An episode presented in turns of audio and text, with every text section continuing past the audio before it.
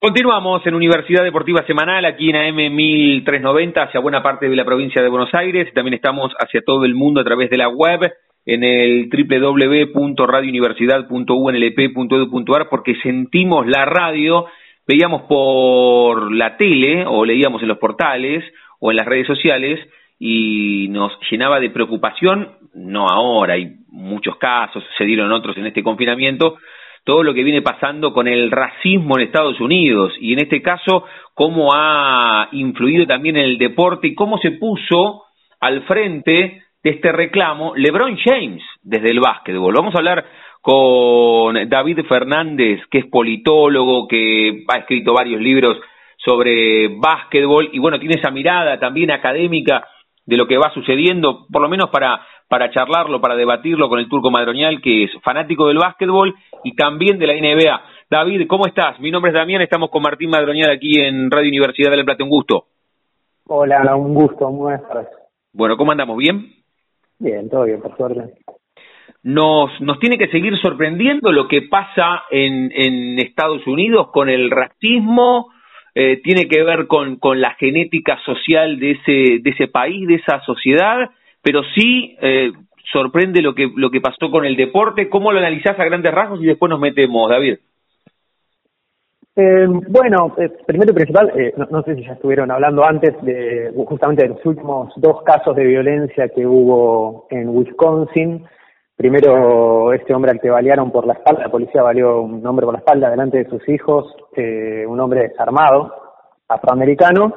Eh, y luego, durante las marchas, en protesta por esto que ocurrió, un joven adolescente blanco con un con un rifle asesinó a dos protestantes, a dos personas que estaban protestando, eh, sin que la policía lo detuviera en ningún momento, le hiciera nada al respecto.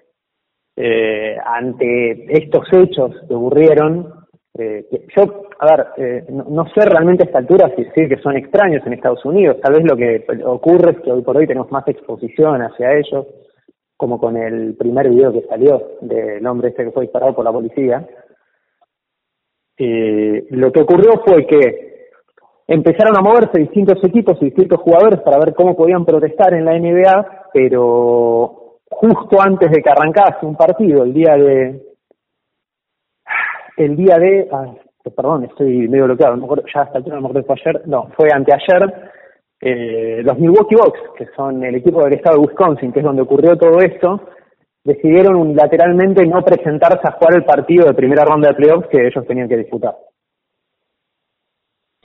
Sabes que está, está bueno, ahí te va a preguntar el turco. Sí. Vos decías recién, no sé si ya sorprendernos, hoy tiene tal vez más una cuestión más visible por el tema de las redes sociales. No sé si hay otros antecedentes donde en esto de la NBA, que es el gran show del deporte del mundo con el Super Bowl, ¿no? Pero la NBA en, en el cotidiano tiene esto de, de, show, que se planten y además que la bandera, la bandera sea LeBron James. Es como si mañana hay una protesta en el fútbol y lo hace Leo Messi o Cristiano Ronaldo, que son parte de la industria, un, eslabón gigantesco de la industria. Sí, eh, a ver, eh, en dos partes. Primero, eh, LeBron James mostró, se retiró, o fue uno de los que precisamente apoyó eh, la posibilidad de que se terminase con la temporada. Esto no ocurrió, la temporada va a continuar a partir del día de mañana. Llegaron a un acuerdo con la liga y con los dueños eh, de algunas concesiones que, si quieren, hablamos más adelante. Eh, pero el pase inicial fue por los Milwaukee Bucks. Eh, LeBron James sí mostró ser la cara de uno de los grupos más, uno de los sectores más radicalizados de los jugadores en esta protesta. Eh, no es algo, a, a, esta escala sí es novedoso, pero obviamente no es algo nuevo el ver a deportistas estadounidenses, eh, afroamericanos especialmente, el militar e incluso hacer sacrificios monetarios o deportivos en pos de una causa, sea por justicia social, derechos civiles, como hicieron en su momento, bueno, Mohamed Ali, que perdió tres años y medio de su carrera por esto, eh, tres años y medio de su carrera por esto, como hicieron Karim Abdul-Jabbar, uno de los mejores jugadores de básquet de todos los tiempos, que se negó a ir a los Juegos Olímpicos de, de la Ciudad de México 68.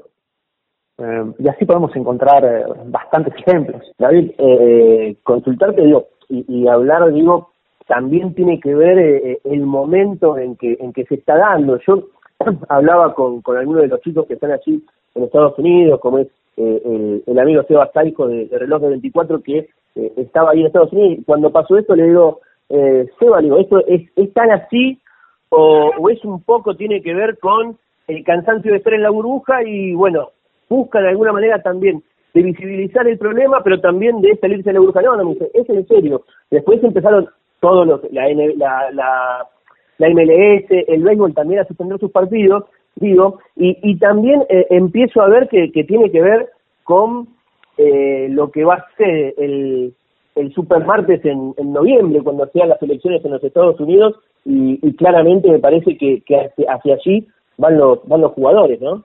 Bueno, esa preocupación eh, que, que, comentás vos la elevaron varios jugadores en la reunión que tuvo el sindicato de jugadores eh, en estos días. Eh, hubo varios que uno de ellos, por ejemplo, Jalen Brown, que básicamente señalaron, señalaron a los jugadores que pretendían terminar con la temporada, le dijeron, está todo bien, nos vamos a nuestras casas, van a su casa, pero cuando nos vayamos no es te vas con tu familia, es vamos a salir todos a la calle. O sea, la idea acá no es terminar la temporada porque no queremos jugar más. Acá la, idea es presionar para continuar con estos reclamos.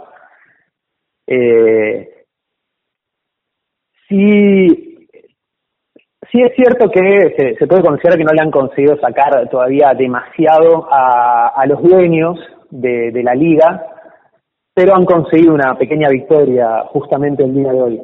Vos comentabas eh, cómo ligar esto con las elecciones. Bueno, eh, lo que con, una de las cosas más importantes que consiguió el sindicato de jugadores luego de las negociaciones fue que todos los dueños de equipos de la NBA, que sean a su vez dueños de las canchas donde juegan los equipos, las, las pongan a disposición cuando sean las elecciones para que la gente vaya a votar, como lugar de votación. O sea, la idea en general es que la mayor cantidad de gente vaya a votar, porque como se vio en las últimas en los distintos, las distintas elecciones a nivel nacional, eh, tanto en las que ganó Obama como en la que gana Trump, cuanto, cuanto mayor afluente de, de votantes hay hacia las urnas en los Estados Unidos, más tiende más tiende a ganar, por lo menos en estas elecciones, el Partido Demócrata. Sí, iba, iba, iba a hacer referencia a esto, eh, David, que, que lo que están buscando eh, desde el Partido Demócrata es justamente llamar a la, a la, a, la, gente a votar porque necesitan caudal de votantes. Si hay menos votantes, eh, sería mucho, muy, muy probable la, la, la reelección de, de, Donald Trump. Digo, también ante esto, eh, hoy los jugadores eh, pudieron eh, sacarle a los dueños, se puede decir de alguna manera, que eh, se pasen spots llamando a, a ir a votar en, durante los partidos. Eso también es, es muy importante eh, que, que, salga alguna vez eh, en el deporte de los Estados Unidos. Es muy importante también eh, en el juego, dentro del juego político que tienen los jugadores. sería bastante irreal y de hecho eh, no, no sé si estaría bien que los jugadores tratasen de presionar y obligar a los dueños a salir a apoyar un candidato que ellos no van a apoyar. Eh, la mayoría de los propietarios de equipos de, de la NBA y del resto de los deportes de Estados Unidos, como es gente de, ya no estamos hablando de gente millonaria, sino estamos hablando de millonarios, eh, gente que tiene miles de millones de dólares, eh, básicamente son eh, gente que aporta sumas sustanciales al Partido Republicano. La realidad es que eh, sería irreal y de vuelta no sé si sería lo correcto obligar, tratar de obligar por parte de los jugadores a cambiar el apoyo político eh, que tienen eh, estos dueños. Lo que sí pueden hacer es eh, utilizar los recursos de estos, de los dueños de, la, de los equipos de la liga y los recursos de la liga para hacer que más gente vaya a votar y así a fin de cuentas eso termina siendo una herramienta a favor del candidato que va a estar apoyando la inmensa mayoría de los deportistas que integran la NBA que son eh, afroamericanos. Estamos hablando con David Fernández aquí en la trasnoche de Radio Universidad, en Universidad Deportiva Semanal. David, ¿en qué momento, si querés, sin salir de esta, de esta coyuntura que fue el disparador, que por eso te convocamos, pero en qué momento, desde, desde tu mirada, que vos sos politólogo, empezaste a darle importancia o te empezó a interesar esta, esta cuestión del básquetbol, te empezó a gustar el básquetbol y empezaste a analizarlo desde ahí o fue al revés, te interesaba la cuestión política y viste ahí un lugar de análisis. ¿Cómo fue para además escribir tus libros? No, no, a mí el, eh, la realidad es que el básquet me gustó desde muy chico, yo soy marplatense, es una ciudad en la que el básquet está... ¿De Quilmes o de Peñarol? De Peñarol, obviamente. Mm. eh, entonces, y por otro lado, al mismo tiempo tenía, obviamente, inquietudes y me interesaba la política y me, me, entré por ese lado, es lo académico, y nunca los crucé demasiado hasta que empecé a trabajar un poco más, especialmente a través de los libros, y empecé a conocer historias como por ejemplo la de Mahmoud Abdul Rauf, quien por hacer protestas eh, durante el, mientras se tocaba el himno en los partidos en los 90, básicamente eh, le, arruinaron la carrera, hicieron que se tuviera que retirar de básquet que se tuviera que retirar por lo menos de la NBA. Eh, y los casos de figura tan importantes para los derechos eh, civiles en Estados Unidos como, así como lo fue Mohamed Ali, podemos hablar de Bill Russell o de Karim Abdul-Jabbar o de Oscar Robertson en el básquet. Bien, bien. A, ver, para que el Tuco te siga preguntando sobre este tema, ¿dónde encontramos y, y cuáles son todos los títulos que podemos eh, buscar que vos escribiste sobre, sobre estos casos y el básquet y la política? ¿Dónde, dónde los podemos encontrar? Yo, los dos libros que tengo son Showtime, una guía a los mitos del básquet, que la tengo subida, la tengo subida gratis a internet a esta altura, eh, en un drive, puedo, eh, seguramente la estoy compartiendo ahora en, los próximos minutos en, en Twitter, que mi, mi handle es arroba Davor Fernández. Davor Fernández. Por, Davor Fernández, por si a alguno le interesa leerlo. Y después el, el libro Historia del básquetbol en los Juegos Olímpicos, que en este momento no, no está disponible, pero eventualmente vamos a sacar una nueva tirada actualizada con, con las nuevas ediciones de los juegos que fueron saliendo luego de la edición del libro. Bueno, lo vas a subir entonces eh, a, las, a las diversas plataformas para leer de manera de manera virtual, ¿no? A través de, pero también se sigue consiguiendo el, el libro soporte papel o no o se agotó. Sí, sí, se sigue, eh, se sigue consiguiendo. Cualquier cosa me pueden contactar al respecto. David, este, consultarte, digo, la, eh, y también digo las diferencias que hay eh, entre estos movimientos y, también lo que sucede aquí en la, en la Argentina. Digo, en la Argentina no, casi el, jugador de, de básquet, digo, el, y más, creo que casi el deportista argentino no, no tiene tanto injerencia en lo que tiene que ver con la vida política del país, por lo menos hasta hasta que se retiran. Después que se retiran, sí, muchos tienen, empiezan a, con su carrera política y, llegan a, puestos de, jerarquía, pero durante, eh, mientras que son deportistas, están activos, no, no hay muchos que, se expresen abiertamente. No a este nivel, eh, la realidad es que irónicamente, por ejemplo, si hablamos en Argentina del deporte más popular, que es el fútbol, irónicamente en un país en el que hay un, eh, primero un sentimiento a nivel nacional y especialmente una voluntad política de terminar con los sindicatos y con la fortaleza de los sindicatos, podemos encontrar asociaciones de jugadores que son realmente muy fuertes, eh, que es algo que no pasa acá. Eh, futbolistas agremiados no creo que sea un, un, un gran ejemplo de sindicato a seguir en general. Eh, eso yo creo que importa, básicamente porque como lo, lo, lógico es que cualquier lucha que se lleve adelante por, por una causa, sea justicia social, derechos civiles o el apoyo de cualquier causa, eh, va a ser mucho más fácil, mucho más fuerte y mucho más segura para los deportistas a nivel individual el hacerlo de forma colectiva. Eh, hay casos, históricamente, ha habido casos de futbolistas que han llevado adelante este tipo de causas. Digo que en este momento, digamos, las estructuras no están, no favorecen tampoco la aparición de muchos más de estos casos. Estaba pensando, David, deportistas argentinos discriminados, ¿no? Y enseguida vos dijiste, bueno, el deporte rey en la Argentina, el fútbol, y estaba pensando, aunque aquí el disparador no tiene que ver con el deporte, sino dos situaciones que se dieron en Estados Unidos, en las calles, pero cómo el deporte toma la bandera. Estaba pensando y no se me ocurrían tanto. Bueno, vos me podés decir Maradona, que, que pero, pero era la sociedad napolitana la que era discriminada intra-Italia. No se me viene a la cabeza un deportista que haya ido a otro lugar de la Argentina y que haya sido discriminado. ¿Vos tenés algún ejemplo?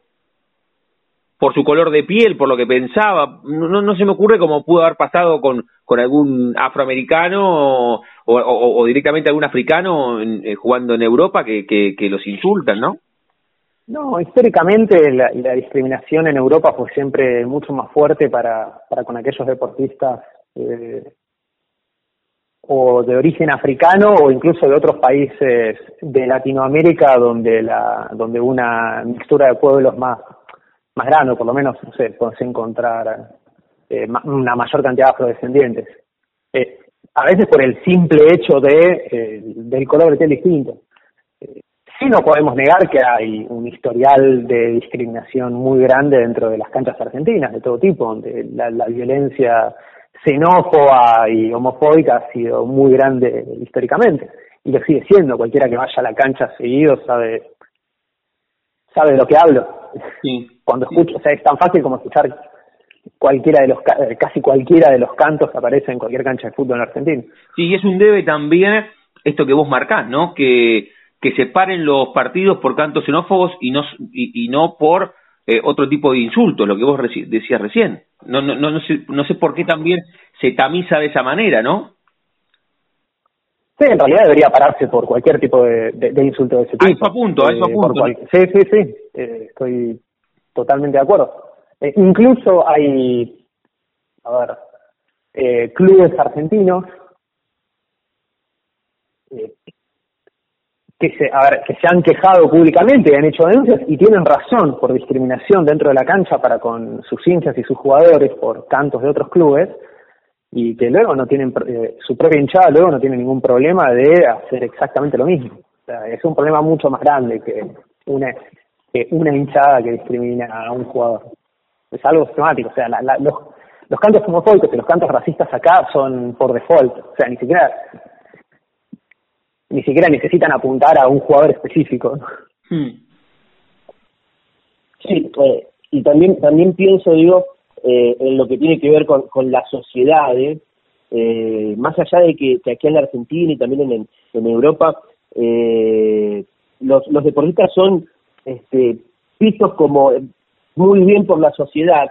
Digo, en, en los Estados Unidos y, y también en, en África, los futbolistas y, y los deportistas, digo, eh, representan para los afro- afroamericanos un, un representante importante y que puede darlos a, no sé si a conocer, pero que puede que puede mostrar una, una diferencia y que, los- les da visibilidad, ¿no?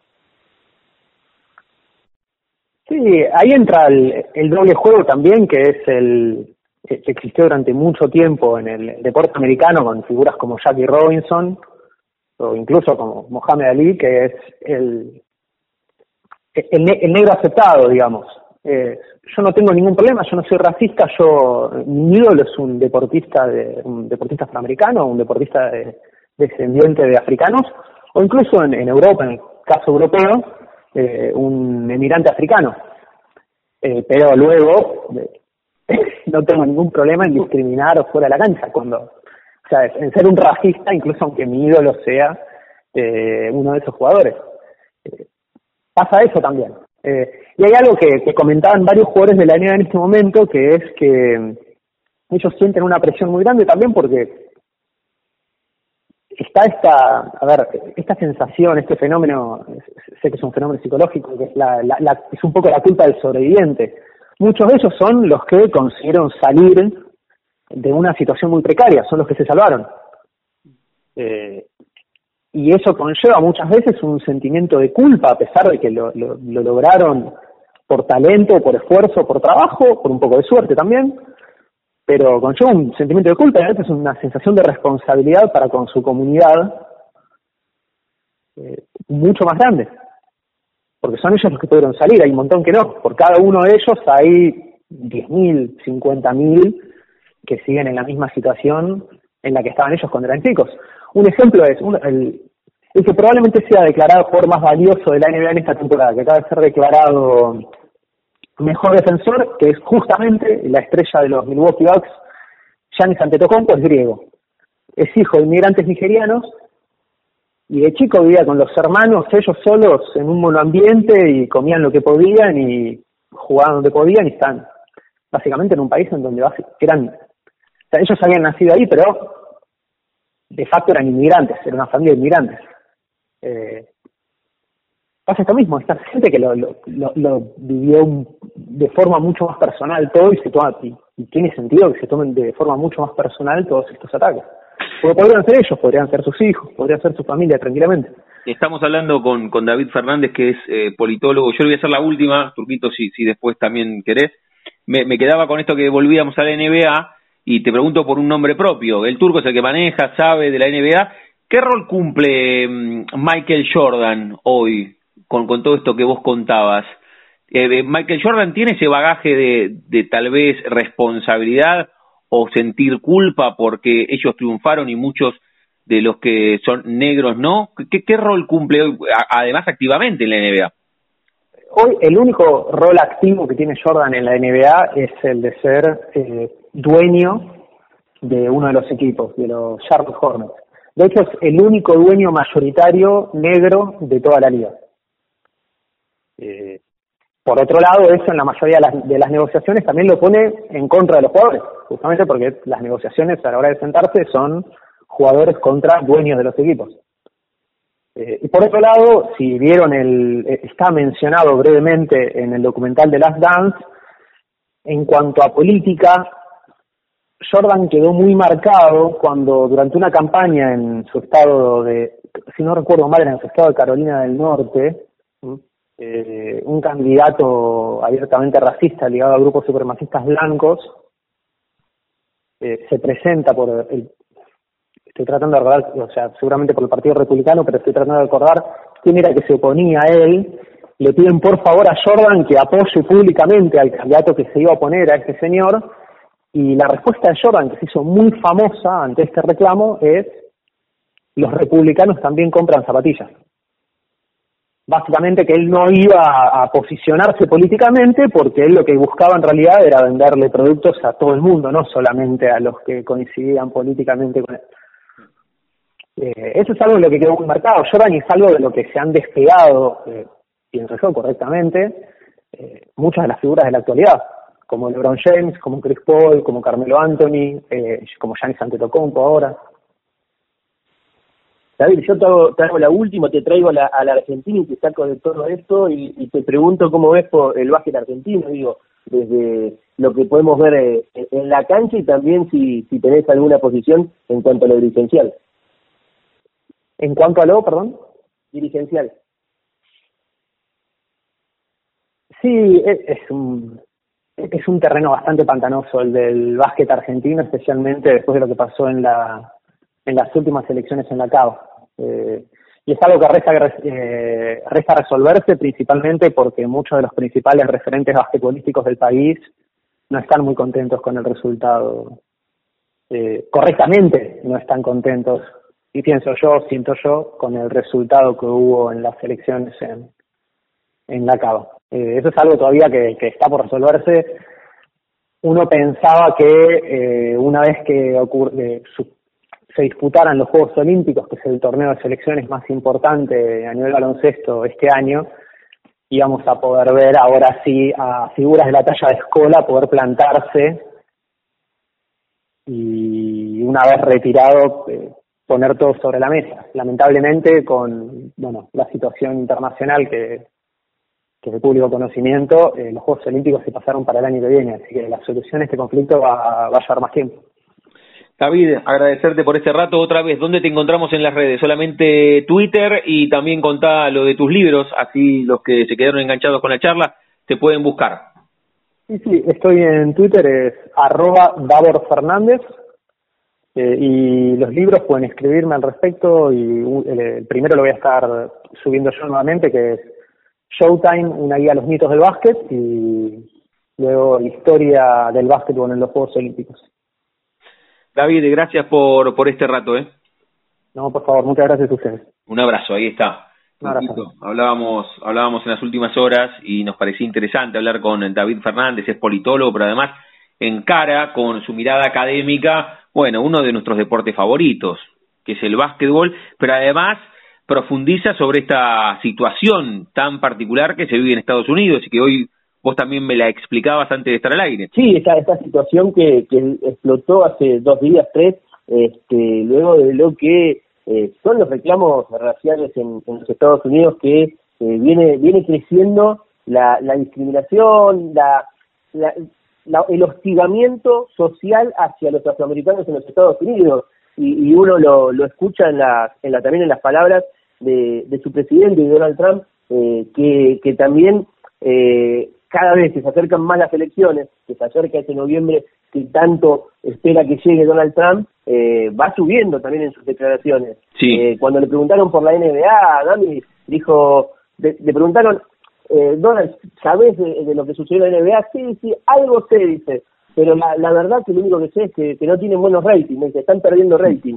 Eh, tuvieron más que un, una organización deportiva, sino una, organización política. A la gente no le gusta eso. Eh, tiene un poco rating. Eso fue lo que dijo Donald Trump acerca del conflicto. Bueno, venimos también, se dio en el en pleno confinamiento, este policía, tenés la imagen, ¿no? Que que no me, no me sale el nombre ahora, no lo estoy, no, no, tengo el, o lo podemos buscar, que, que terminó asfixiando también eh, no me sale el nombre, que después se dieron el tema de las marchas y, que se replicaron en otros puntos de... No, no fue hace tanto, hace un par de meses. No, así empezó, así empezó todo este, y, y fue cuando, cuando comienza todo el conflicto, digo, cuando eh, vuelve el deporte a los Estados Unidos, vuelve bajo eh, consignas este, en favor de, de, la no discriminación, digo, y, y así también por eso es que cuando vuelve a haber un hecho importante como, como el que sucedió, este vuelve a, a, expresarse todo el conjunto de la NBA. Bueno, nos parecía atractivo eh, analizar esta situación desde la mirada de un académico que además escribe sobre esta temática, lo contó recién, lo pueden encontrar en arroba Davor Fernández. Turquitos,